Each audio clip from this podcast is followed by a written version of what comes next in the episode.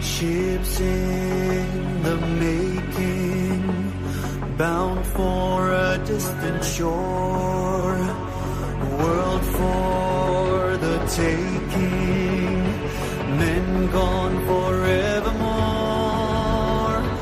boarding and setting, Sexto Continente, dirigido por el obispo de San Sebastián, Monseñor José Ignacio Monilla.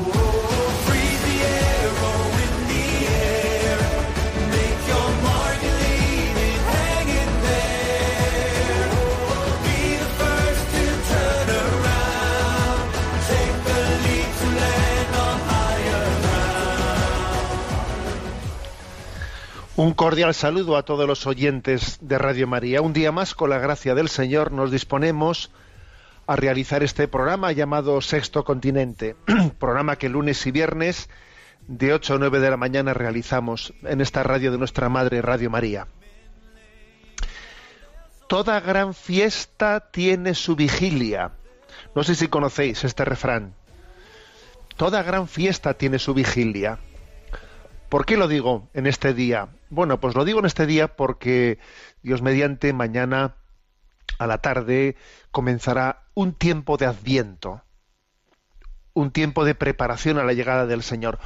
Comenzará un nuevo año litúrgico con el que preparamos la llegada definitiva del Señor. Toda gran fiesta tiene su vigilia. Es un refrán muy hermoso, lleno de sabiduría. La palabra vigilia hace referencia a ese eh, estar en, en vela. Es un periodo de vela, de expectación. Es toma de conciencia, toma de conciencia de quien sabe que se prepara para algo importante, ¿no? De ahí ese término ha venido a decir la vigilia de la Inmaculada, la vigilia de... eh, quiere decir que también las fiestas religiosas han tenido una vigilia, una, una preparación, la vigilia de Pentecostés. Toda gran fiesta tiene su vigilia. Bueno, ¿qué es el Adviento, pues? Una gran vigilia que prepara la llegada de Jesucristo. ¿Qué es la liturgia? ¿Qué es el año litúrgico? Una gran vigilia que nos prepara para la liturgia celeste en el cielo. Esta vida es una vigilia. Tú y yo formamos parte de esa parábola del que habla de las vírgenes necias y las vírgenes sensatas. Las sensatas fueron las que vivieron en vigilia, con la lámpara encendida, esperando la llegada del Señor.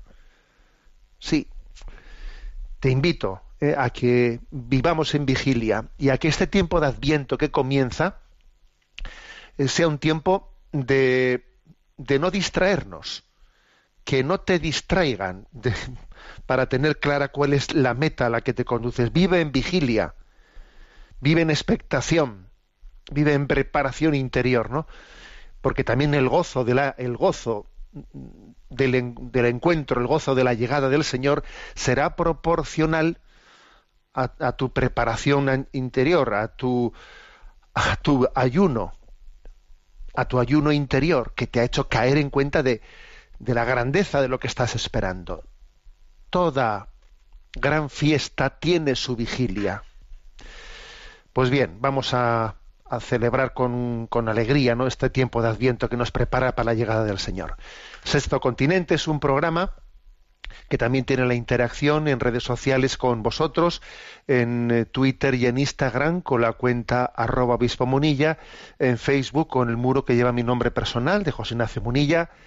Recuerdo también que hay una página web multimedia en ticonfio.org en el que están entrelazadas pues todos los recursos que se han ido generando. ¿eh? Los programas anteriores los tenéis a vuestra disposición tanto en el podcast de Radio María como en el canal de Vox que se llama Sexto Continente.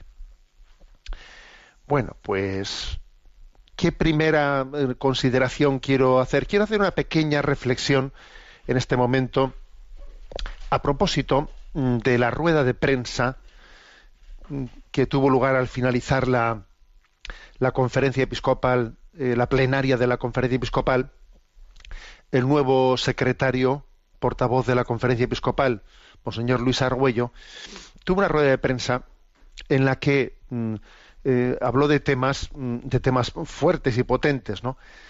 Uno de ellos, que prácticamente no ha sido no ha sido casi ni referido, pero sin embargo me pareció muy interesante, fue la referencia que hizo a, este desnortamiento de nuestra cultura en la que el sentimiento se ha convertido casi en fuente de derecho.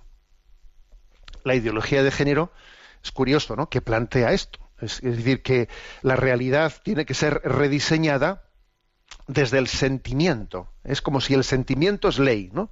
El sentimiento es la fuente del derecho. Se puede llegar a redefinir eh, la realidad desde ese sentimiento. ¿m? Y entonces creo que es como si, ¿eh? esto ya lo dijo, por cierto, nuestro Papa emérito. ¿eh? Él decía, la, ideología de género es la última rebelión de la criatura contra su condición criatural, ¿no? Es la última rebelión de la criatura contra el creador. Este hombre, este hombre posmoderno pretende librarse incluso de las exigencias de su propia naturaleza. Se considera un ser autónomo, ¿no? Que se construye a sí mismo. Una voluntad que se autocrea, que se convierte en un dios, ¿eh? que se convierte en un dios para sí mismo. Sin embargo, nosotros pensamos de, de otra manera, ¿no? Creemos que la libertad del hombre es una libertad de la criatura, de la criatura, o sea, una libertad donada, que ha de saber de acoger como germen y, y- debe ser madurar, ¿no? Con responsabilidad. Son dos concepciones bien distintas, ¿no? Ese autocrearse, como si yo fuese un dios para mí mismo, ¿no? O saber ser criatura. Bueno, pues digo que ha habido un par de noticias en esta semana y en este mes que, estamos a punto de terminar, el mes de noviembre, que son dignas de comentario a este respecto. Parece que de vez en cuando ocurren algunas cosas, no sé, que dan un poco de luz para que, pues, digamos, eh, esa conciencia esa conciencia colectiva que se genera de los valores que son bien vistos y mal vistos, ¿no? vaya, vaya iluminando, vaya progresando. Bueno, y es que me estoy refiriendo al hecho de que esta semana ha acontecido que un científico chino hizo público, bueno, en realidad no es que hiciese público, sino que hubo una filtración y entonces él se vio obligado a hacer público los experimentos que estaba realizando ahí en China, ¿no? Y es que él había modificado el ADN de dos bebés ¿eh? para vamos para darlos a luz diciendo que diciendo que bueno que había eh, conseguido un ensayo clínico eh, in vitro en el que eh, digamos había llegado a, concebir pues un embrión de un padre seropositivo y de una madre que no era seropositiva y entonces mm, se había para que no se transmitiese el pues el VIH a- al hijo de ambos se había modificado el ADN el ADN de ese vamos de esos dos cromosomas primeros para que finalmente finalmente se hubiese podido eh, mejor dicho se había modificado el ADN de ese embrión para que naciese sin esa posibilidad de transmitir el VIH, ¿no? Entonces es curioso que, que en esta ocasión, en esta ocasión tal vez porque este científico no había tenido el tiempo de preparar la noticia, sino que ha sido un poco descubierto por una filtración, ha producido un efecto, un efecto en la opinión pública mundial de un gran rechazo. ¿eh? de un gran rechazo, diciendo, pero ¿cómo se puede estar modificando el ADN de los embriones? Y claro, si ahora resulta que se va a poder modificar el ADN, se ha, se ha producido un gran rechazo entre la, entre la comunidad científica, eh, la opinión pública mundial. Él ha tenido que salir ayer mismo diciendo que pone en pausa los experimentos que está realizando, que posiblemente hay ocho embarazos más de, de embriones que han sido modificados genéticamente. El gobierno chino ha tomado medidas, medidas contra él. La clínica en la que había hecho los experimentos eh, enseguida se ha vamos, ha tomado distancia diciendo que lo había hecho sin su permiso. Es curioso que ha habido, en esta ocasión, ha habido una reacción muy fuerte, ¿no? Siendo así que, lo, que quizás sea porque, digo, porque no había tenido él el tiempo de vender el producto, porque generalmente cuando estas noticias se hacen, cuando este tipo de noticias se hace públicas, bueno, se preparan de tal manera que se hace que mm, se, todo se llegue a considerar eh, asumible, éticamente asumible, pues recurriendo al argumento terapéutico. ¿eh? Una y otra vez se recurre al argumento terapéutico para justificar lo injustificable. Se toca un poco, no es que fíjate, esta persona va a poder tener un hijo, fíjate, sin gracias a eso, sin eso no hubiese podido, se toca lo emotivo, ¿eh? se toca esta tecla de la emotividad para justificar cualquier cosa y luego el fin pues justifica los medios.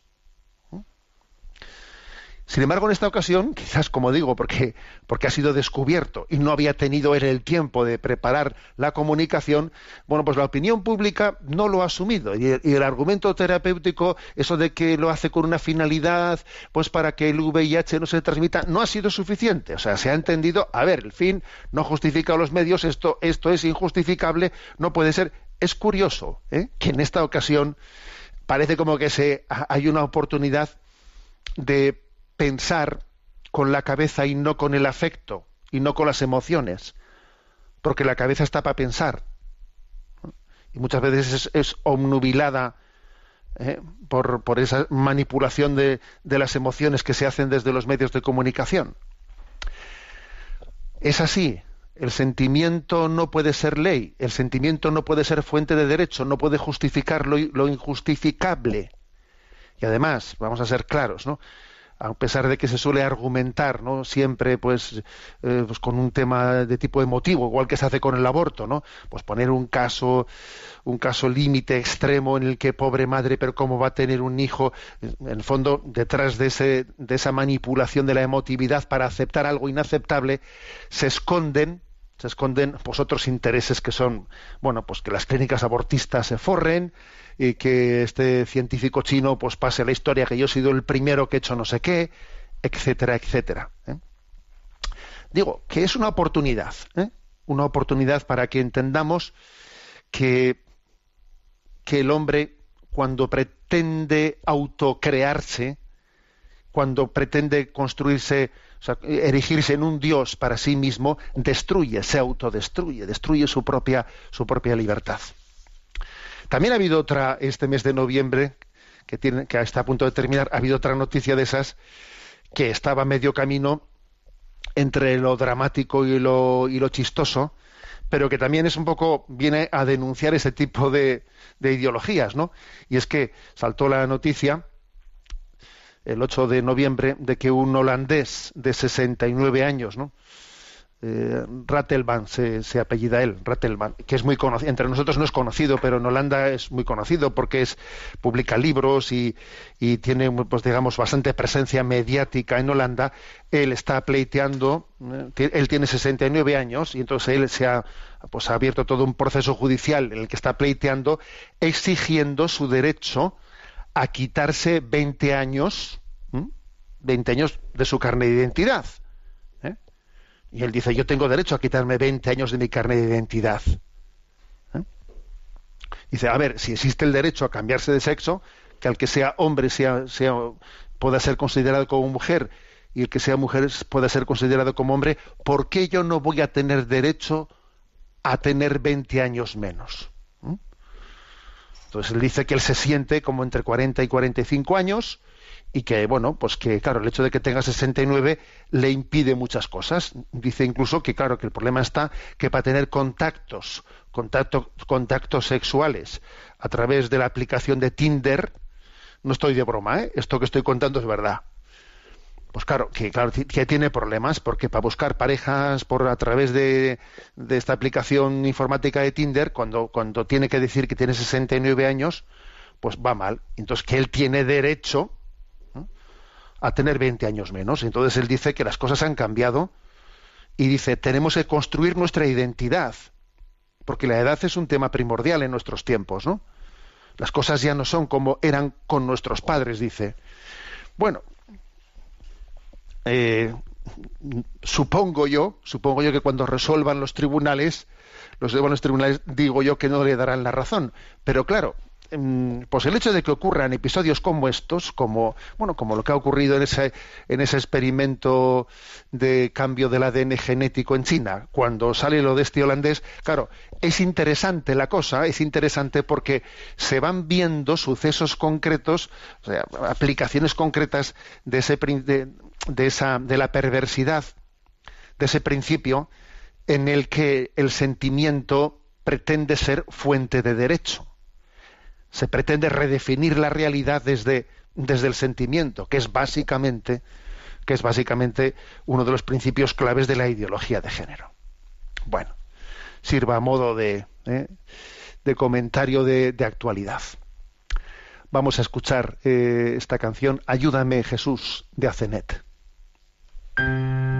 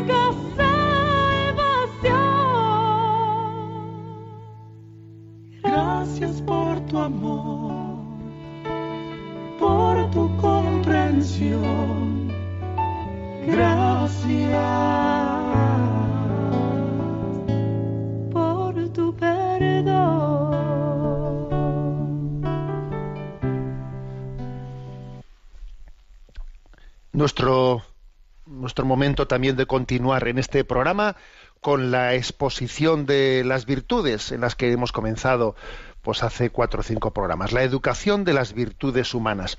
Hoy nos toca la educación de la responsabilidad. La definición ¿eh? que se da sobre esta educación, sobre la virtud de la responsabilidad, es la siguiente. Eh, la responsabilidad es aquella que asume las consecuencias de sus actos intencionados, resultado de las decisiones que se toman o se aceptan, ¿no? Y también de sus actos no intencionados.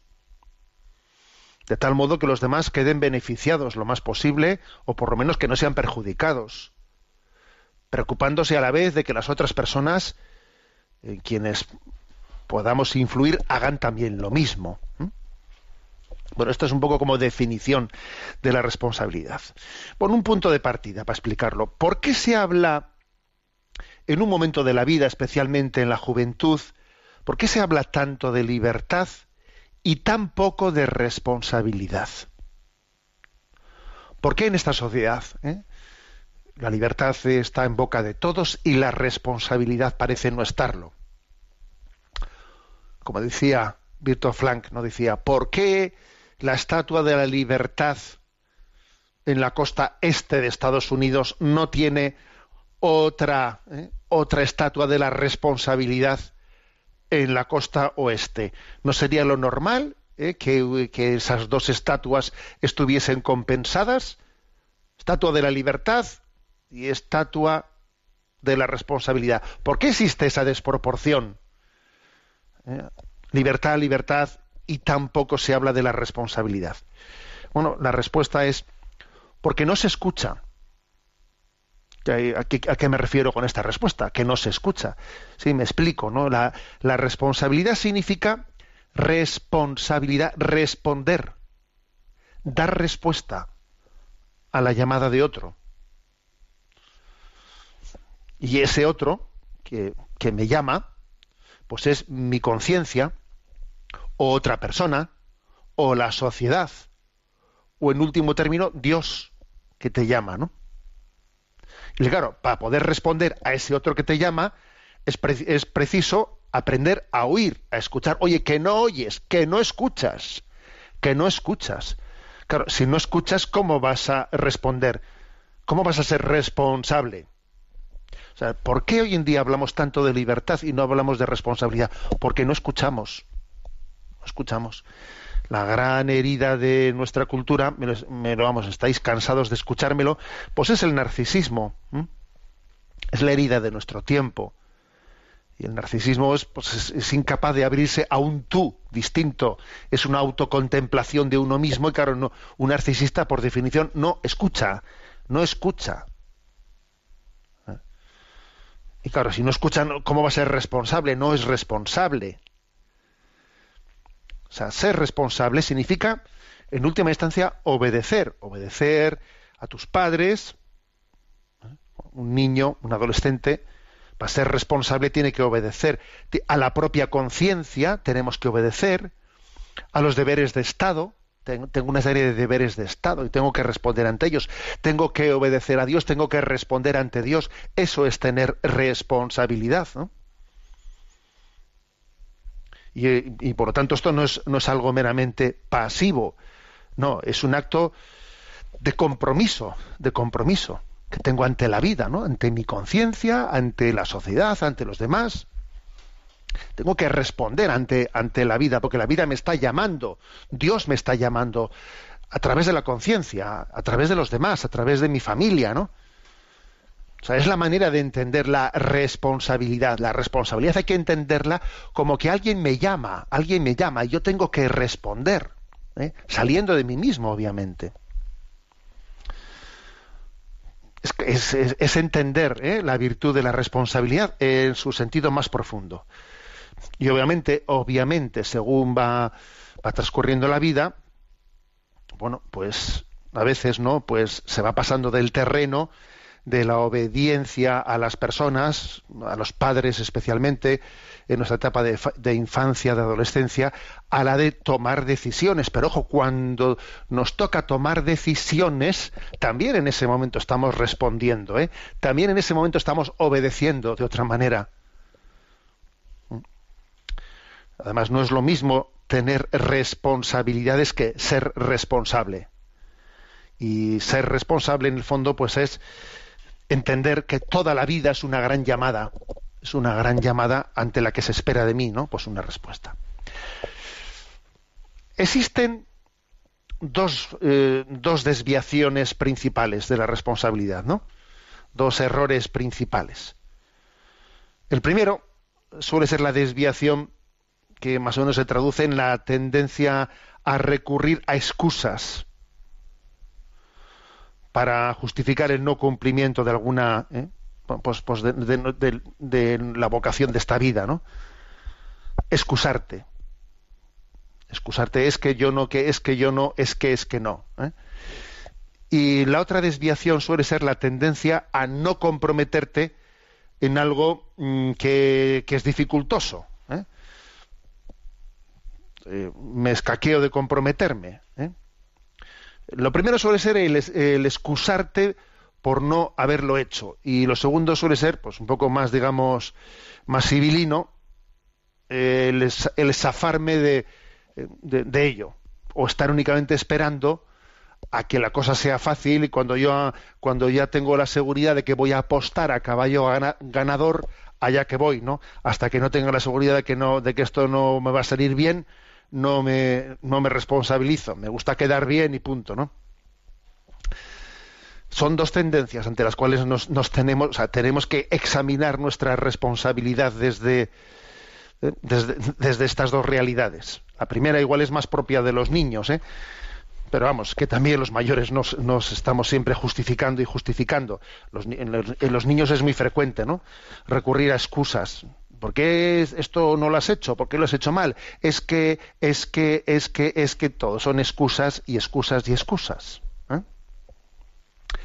Y lo segundo es, eh, ese ser así, digamos, una distancia calculada de, eh, de no compromiso, pues suele ser más propio de, de esa de, de esa digamos ya maldad que tenemos los los los adultos en la que no queremos no queremos arriesgarnos a quedar mal o a tener desgaste alguno y tomamos pues eso situaciones de equidistancia que no son que no son justificables no ese querer quedar bien etcétera etcétera. Hacer un cálculo un cálculo frío en el que en el fondo no estamos busca- buscando la verdad, sino estamos buscando, pues, sencillamente eh, salir de las situaciones sin desgaste, ¿eh? sin desgaste y sin compromiso alguno.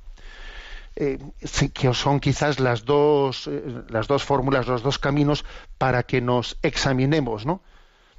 Si estamos faltando a la virtud de la responsabilidad. Frente a la primera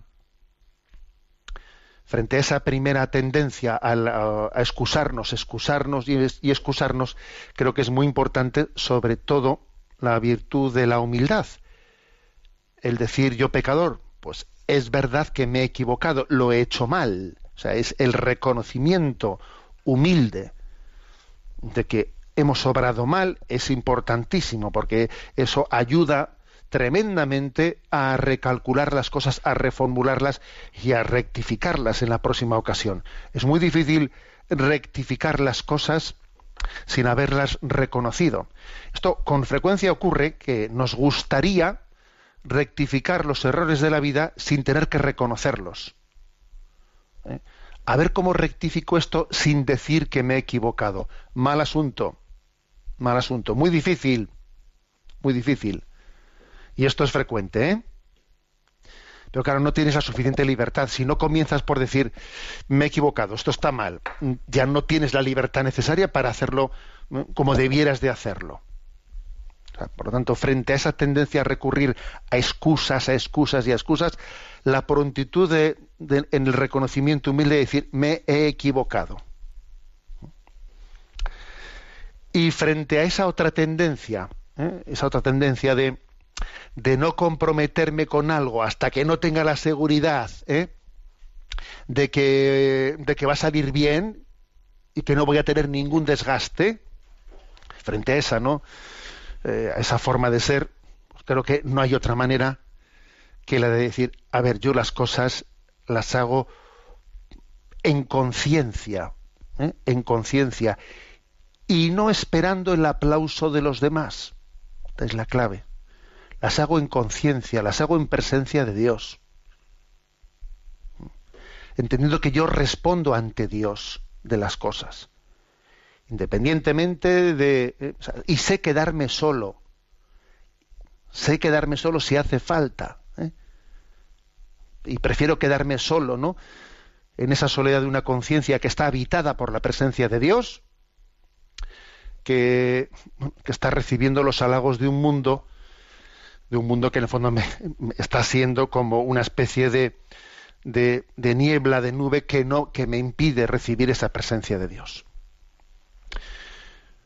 Un paso más, ¿no? Sobre la, sobre la virtud de la responsabilidad. La virtud de la responsabilidad también hay que asumirla ante los actos no intencionados. ¿Mm?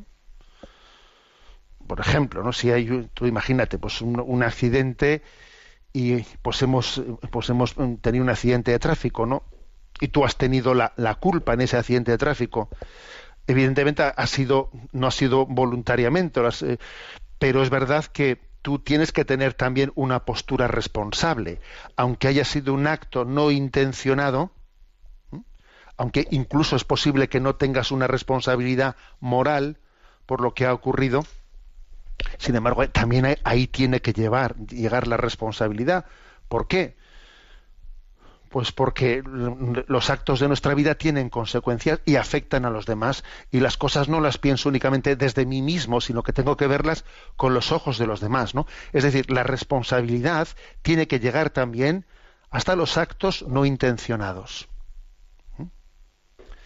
Ahora, también puede ocurrir en algunas situaciones que esos actos no intencionados eh, pues puedan o sea que, que no, no vale únicamente hacer una un cálculo a posteriori es decir que también tenía debería de haber hecho no un cálculo antes no a priori para entender que aunque yo no tenía intención de haber de haber provocado ese accidente de tráfico previamente tenía yo que haber hecho el cálculo de decir es que es no es prudente conducir de esta manera porque conduciendo de esta manera hay bastantes probabilidades que se que se produzca pues un, un accidente de tráfico por ejemplo no y entonces es eh, la responsabilidad tiene que llegar también a prever las posibles consecuencias de los actos de los actos propios no esto es importante. Hay un refrán que dice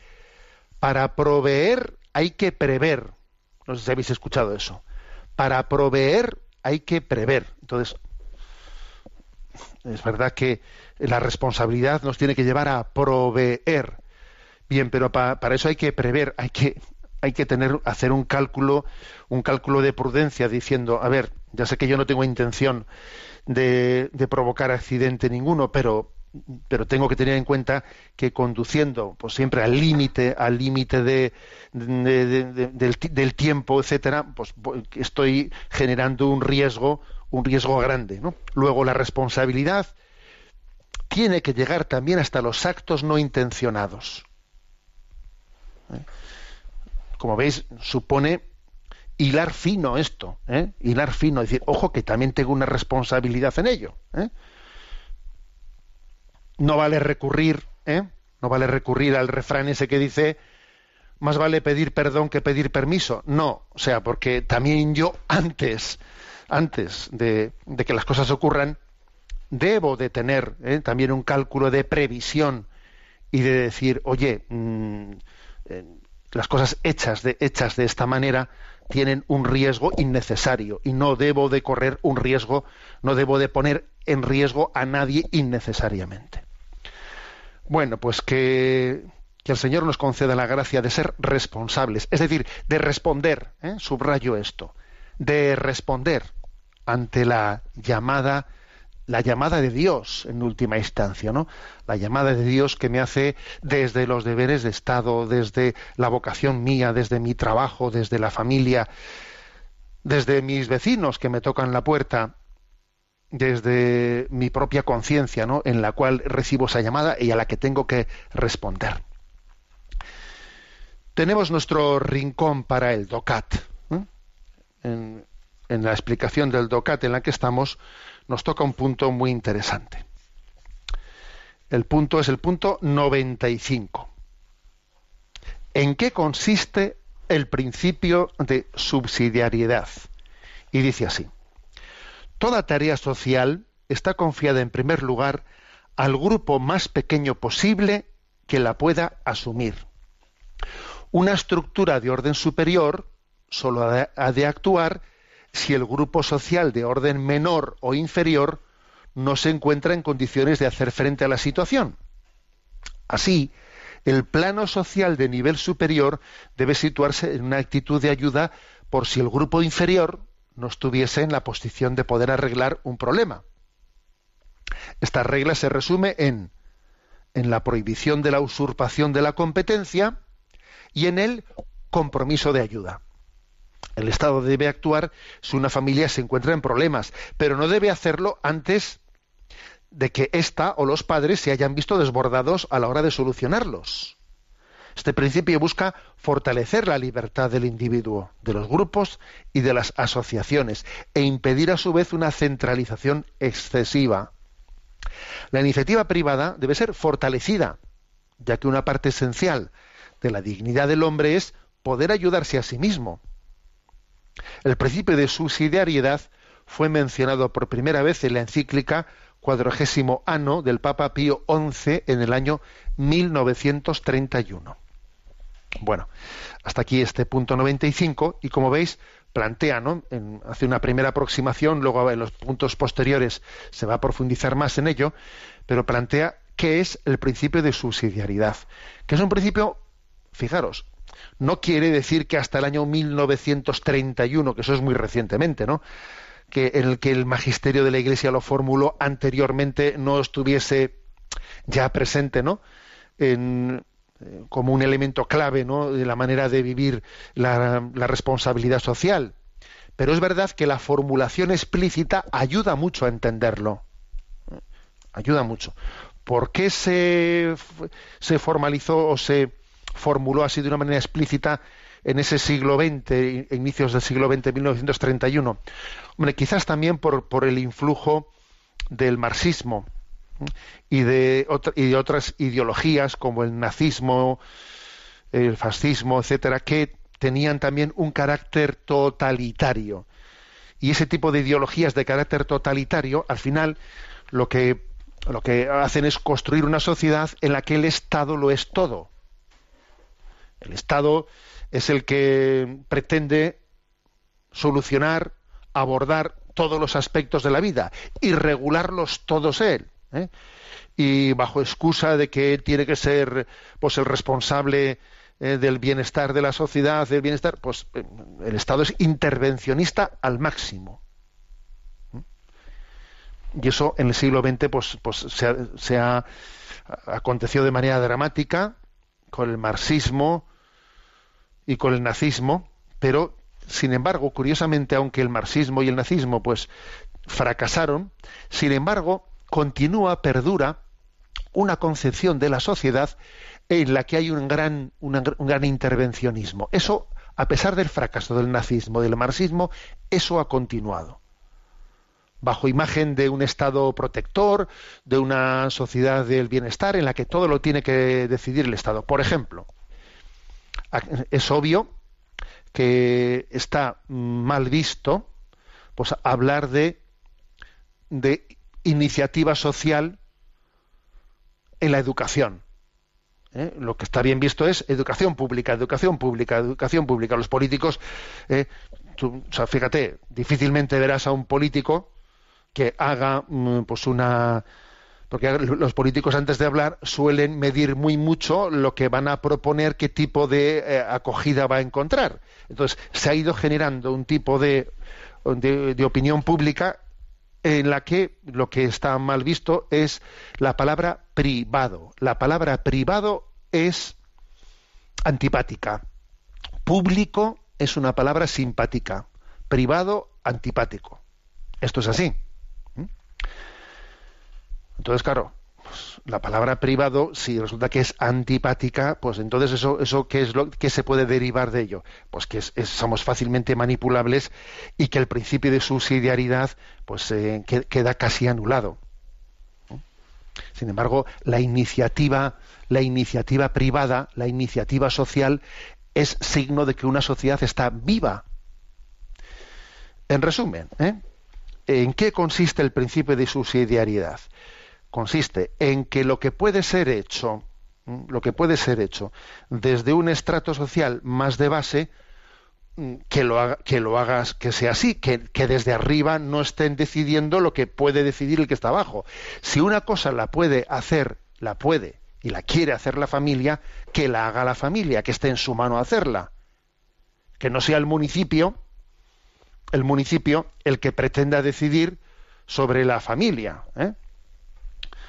O que no sea la administración autonómica, que no sea es curioso, ¿no? Es curioso. Por ejemplo, pues eh, eh, ¿dónde quiero matricular a mis hijos? ¿En qué colegio quiero matricularlos? Y entonces te viene una, una norma ya de la administración que dice, no, tú tienes que matricularlo en el colegio que tengas más cerca de tu casa. Oiga, pero yo quisiera matricular en otro colegio. No, pues vas a tener lo más difícil, porque yo me voy a encargar de poner unas normas en las que te sea mucho más difícil que tú puedes ir. Oiga, pero ¿me quiere dejar elegir a mí? ¿Por qué tienen que ser ustedes de arriba el que me vaya a mí coartando poco a poco en mi capacidad de elección?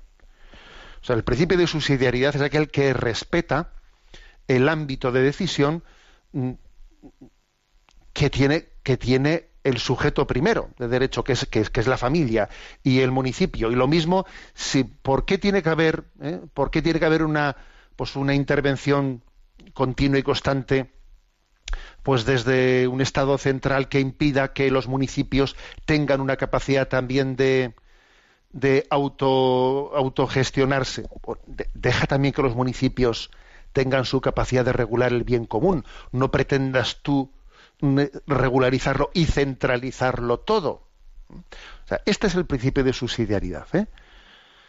Lo vuelvo a leer, bueno, en uno de sus párrafos, que la tarea social está confiada en primer lugar al grupo más pequeño posible que pueda asum- asumirlo, sin pretender que el grupo superior anule la capacidad de decisión al principio al grupo eh, más de base. Y, y el grupo más de base que existe, ¿cuál es? Pues la familia, y luego la asociación de vecinos, y luego el municipio, y luego pues una, pues una provincia, un territorio, etcétera, etcétera. ¿no? Eh, tema clave, ¿no? El del principio de subsidiariedad, porque curiosamente, curiosamente es un tema en el que si la Iglesia no habla de ello en su doctrina social, de este tema hoy no habla nadie.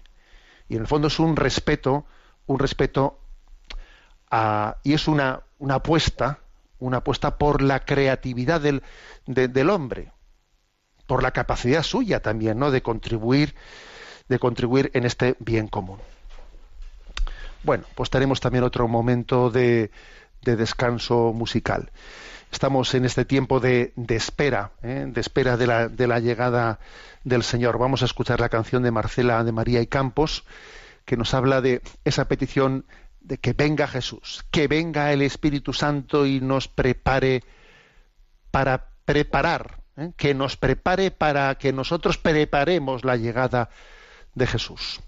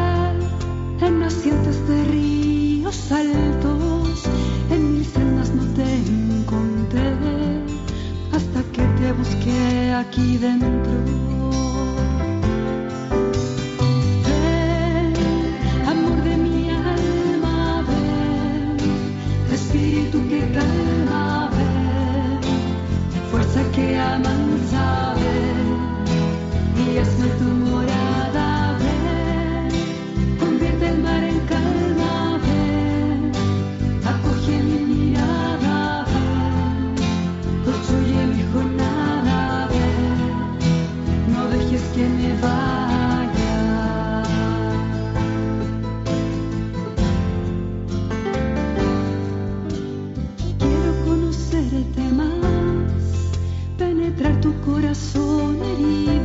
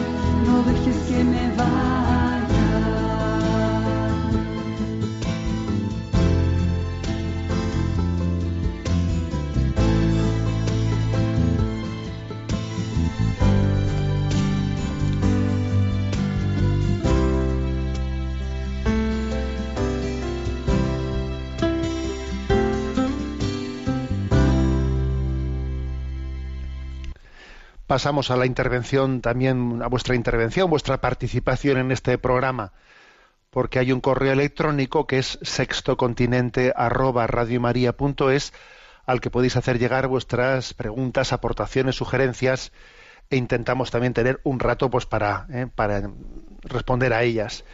Tenemos a Yolanda en la emisora y le vamos a pedir que nos vaya presentando las preguntas que nos han llegado en estos últimos días. Buenos días, monseñor. Buenos días, adelante. Un oyente llamado Carlos nos pregunta, ¿cómo puede ser que 600 años después de Jesucristo Mahoma escribiera el Corán, que según los musulmanes es la palabra de Dios transmitida por el arcángel Gabriel en el curso de sucesivas revelaciones? No logro entenderlo. ¿Me podría dar alguna explicación que no sea el que eso es eh, lo que dice el islamismo? Muchas gracias y que Dios le bendiga. A ver, vamos a ver. Eh, obviamente, Carlos, nosotros creemos que ha habido una revelación, una revelación ¿eh? en Jesucristo. O sea, no ha habido distintos caminos de revelación. Por lo tanto, ¿todas las religiones son iguales y tienen eh, igual de verdad? No, no, obviamente no. Porque puede haber revelaciones que sean verdaderas y otras que no lo sean. ¿eh? Entonces nosotros creemos que el Corán es revelado por Dios y a través del arcángel Gabriel. Pues no, no lo creemos.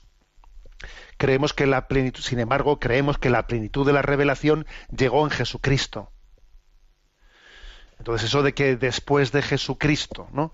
viniese otra revelación que todavía lo que hace eh, es eh, perfeccionar la revelación de Jesucristo, no lo creemos.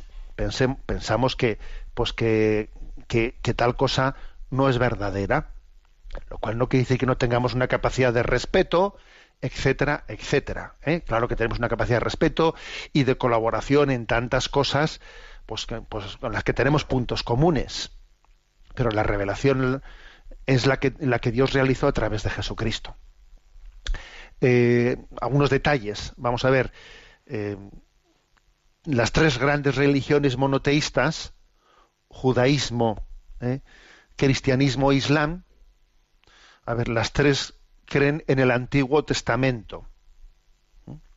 Tanto eh, los musulmanes como los judíos como los cristianos creemos en el Antiguo Testamento.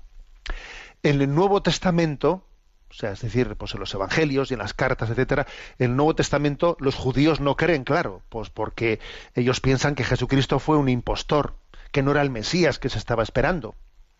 Pero en el Nuevo Testamento sí creemos los cristianos y también creen los musulmanes. ¿eh?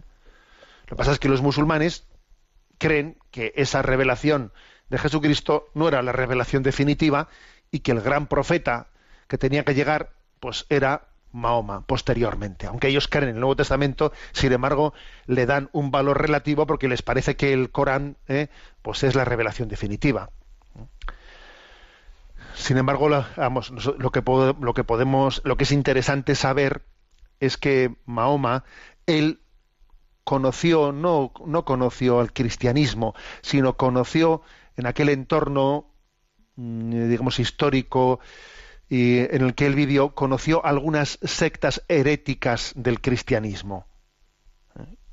Y eso, obviamente, condicionó mucho pues el hecho de que él eh, después sintiese una especie de necesidad de, tener una plenitud de revelación. Insisto, Mahoma no conoció el cristianismo, sino conoció algunas sectas que estaban extendidas en la zona donde él, eh, vamos, donde, donde él vivía. Pero obviamente, a ver, la respuesta, a, Carlos, a tu pregunta e- es, mm, pues eh, el Corán que los musulmanes presentan como eh, la palabra definitiva de Dios transmitida a través del arcángel Gabriel a Mahoma, obviamente nosotros, los cristianos, no lo consideramos como un libro revelado. Pensamos sencillamente que eso nació de la subjetividad de Mahoma. ¿eh? Y esto, y, este principio que, que afirmo, ¿no? esta afirmación objetiva, esto no quita para que no tengamos una capacidad de diálogo interreligioso, etcétera, etcétera. ¿eh? Adelante con la siguiente pregunta. Teobaldo Pérez nos plantea, buenos días, monseñor. Querría consultarle sobre los deberes de Estado y cómo poder armonizarlos en la vida diaria en el caso de que la vida profesional pueda interferir en la vida familiar. ¿Qué criterios habría de seguir en esa coyuntura? Muchas gracias por su labor. Bueno, pues obviamente es, un tema, tema muy clave porque forma parte de nuestro, de nuestros deberes de Estado, eh, tanto, ¿no? Pues nuestra nuestra integración en la familia como el tema laboral, o sea, ambas cosas no forman parte de nuestros deberes, nuestros deberes de Estado. Alguien está casado, forma parte del estado de su vida, pues su paternidad, su maternidad, el ser madre, ser padre, tener a su cargo unos hijos y al mismo tiempo pues llevar adelante una vocación al trabajo, ¿no?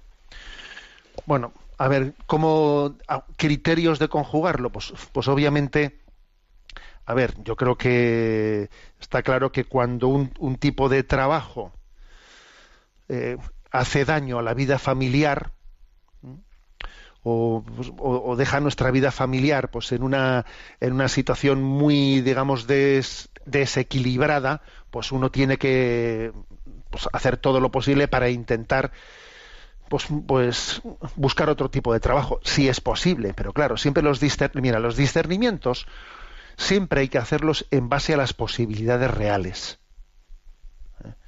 entonces, discernir en teoría es una cosa, pero luego el discernimiento verdadero es el que tiene que venir desde las posibilidades que uno tiene, ¿no? Entonces, la clave está decir, a ver, hay, hay ciertos trabajos por, pues, por, eh, que pueden dañar, dañar a la vida familiar.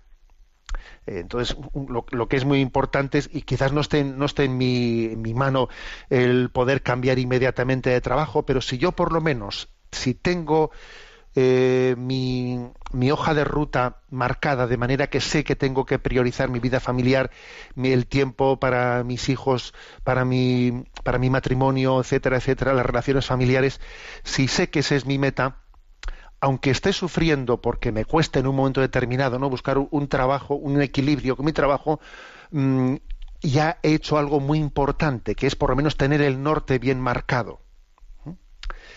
Lo peor para mí suele ser cuando el trabajo se convierte en la excusa perfecta para no responder, para no priorizar debidamente pues lo que es nuestra relación con la familia, porque ojo, también muchas veces ocurre que el trabajo es la excusa perfecta para una huida de nuestros deberes de Estado. Eso también ocurre.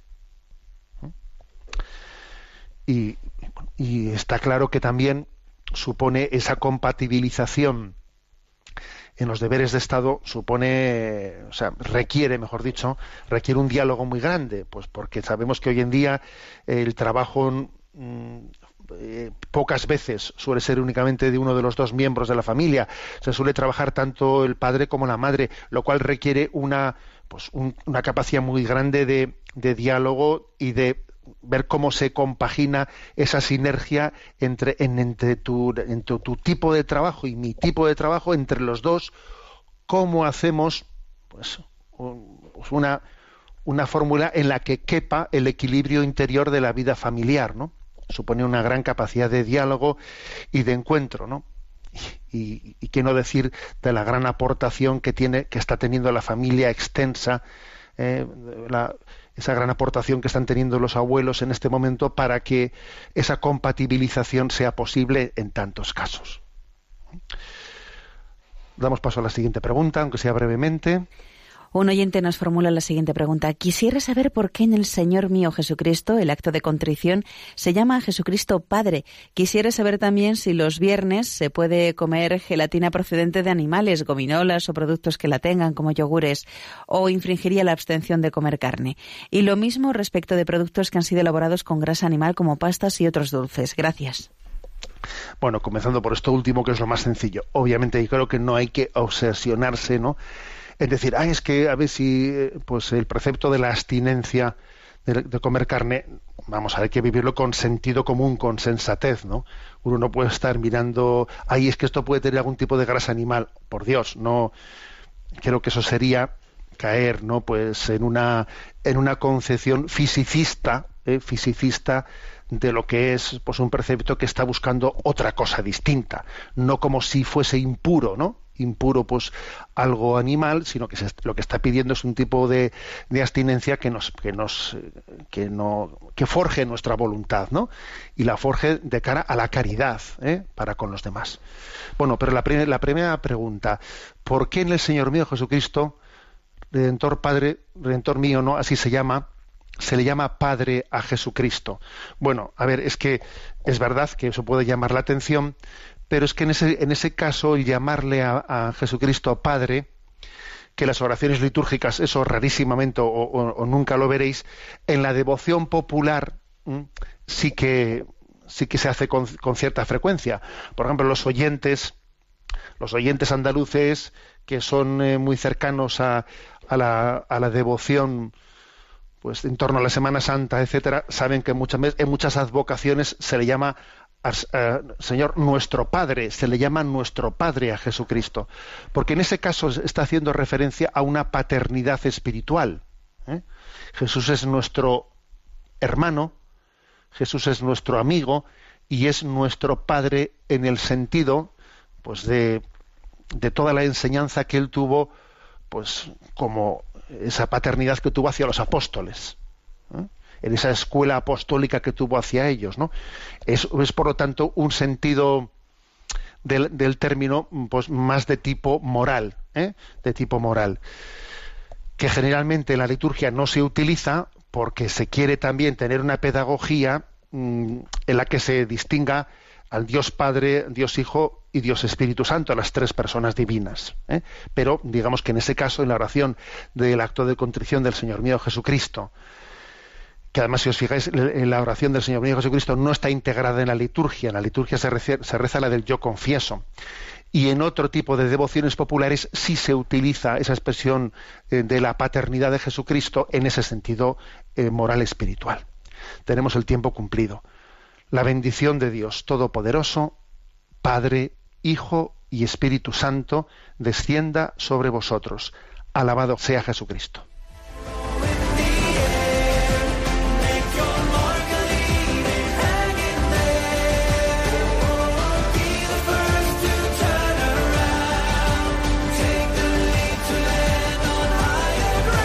Así finaliza en Radio María, Sexto Continente, un programa dirigido por el obispo de San Sebastián, Monseñor José Ignacio Monilla.